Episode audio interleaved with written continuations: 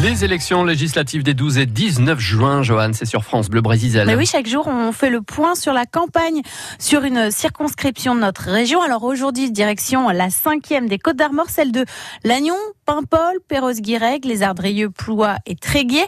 Dans ce territoire, comme sur tout le littoral breton, et bien en particulier dans le nord de la région, le sujet des algues vertes est d'un enjeu majeur, Tiffaine Morin. Cela fait 50 ans que le sujet est sur la table et le constat de Claude Fustier est dur, vice-président de l'Association pour la sauvegarde du Trégor Goléo-Penthièvre.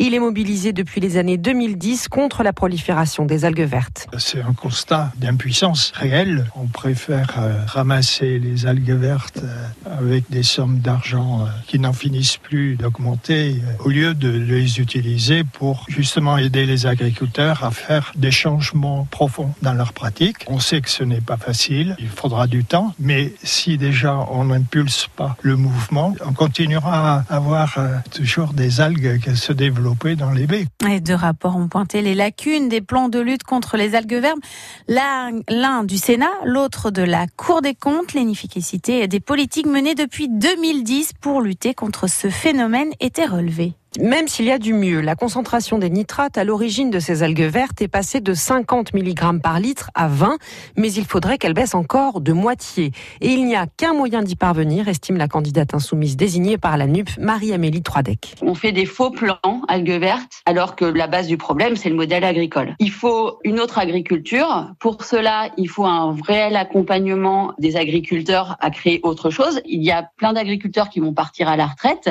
C'est une opportunité pour planter des talus et des haies parce qu'en effet, euh, ça freine la circulation de l'air et la dispersion des produits phytosanitaires. C'est un vrai problème de santé publique. Toutes les espèces et les pertes du mal qui sont à déplorer avec les marées vertes, c'est pas nouveau. On accompagne euh, les agriculteurs vers ce modèle agricole. On y va. On arrête de tergiverser en fait. La candidate de l'Union démocratique bretonne, Tréfina Quérin, est à peu près sur la même ligne. On est resté sur un modèle encore très productiviste, un modèle qui a été vraiment très subventionné et très choisi par les politiques euh, il y a déjà quelques décennies. Et je pense que maintenant maintenant, c'est l'inverse. Il faut qu'on retourne vers une agriculture beaucoup plus locale et beaucoup plus euh, raisonnée et biologique, ou en tout cas un modèle euh, d'agriculture qui est euh, protecteur de l'environnement. Pour le député sortant et candidat de la majorité présidentielle, ensemble, il faut plutôt un accompagnement positif des agriculteurs. Éric Botorel. Les agriculteurs attendent autre chose que d'être stigmatisés et il faut plutôt les encourager. De ce point de vue, je pense que même un certain nombre de freins qui peuvent exister aujourd'hui liés à l'Europe par rapport au fait qu'on contingente un certain nombre d'aides environnementales environnementales mériterait qu'on puisse les dépasser.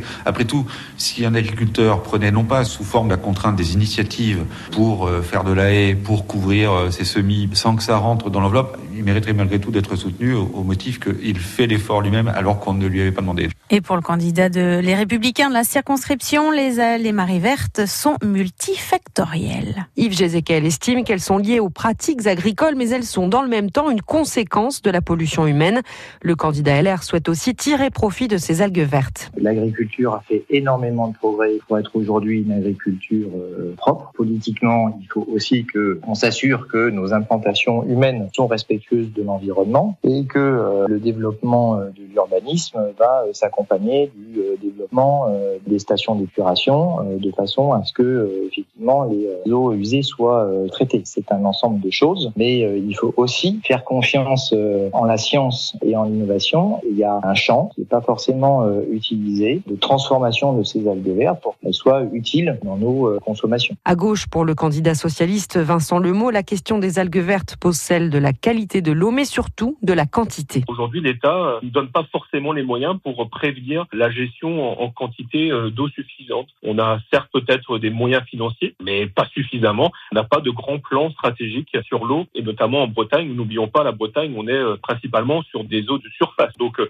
on a besoin d'une eau à stocker et le stockage de l'eau sera une question dans les cinq prochaines années à l'Assemblée nationale. Après 18 mois de travaux, le troisième plan de lutte contre les algues vertes sera présenté à l'automne. Le reportage Tiffaine Morin est sollicité. La candidate du Rassemblement national, Sandrine Castec, n'a pas souhaité répondre à notre micro.